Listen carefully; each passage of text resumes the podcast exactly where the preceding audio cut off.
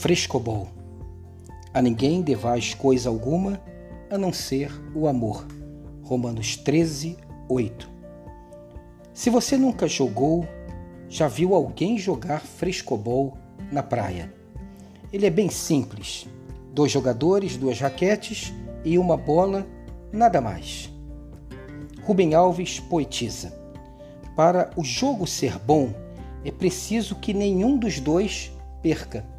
Se a bola veio meio torta, a gente sabe que não foi de propósito e faz o maior esforço do mundo para devolvê-la gostosa, no lugar certo, para que o outro possa rebatê-la e o jogo continuar.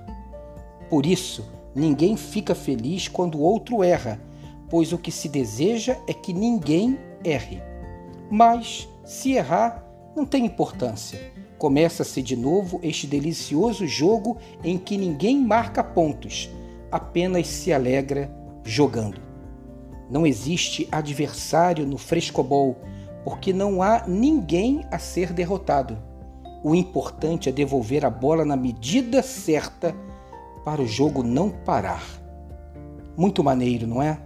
Maneiro e revelador. Vence um quando os dois vencem. Como seria apacentador se as nossas relações de afeto fossem como o frescobol, sem competição, sem disputa, sem a tensão interminável entre o ser derrotado ou o ser vencedor.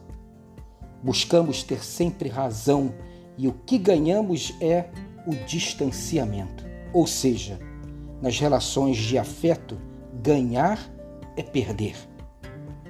Por que não tratar a vida como se fosse uma partida de frescobol? Bola vai, bola vem e cresce o amor. Ninguém ganha para que os dois ganhem, porque o que se deseja lá no fundo é que o jogo não pare e o afeto não morra. Hora de quebrar o orgulho, vencer o ressentimento e chamar quem está ali esperando para jogar frescobol. Tenha um dia abençoado e abençoador.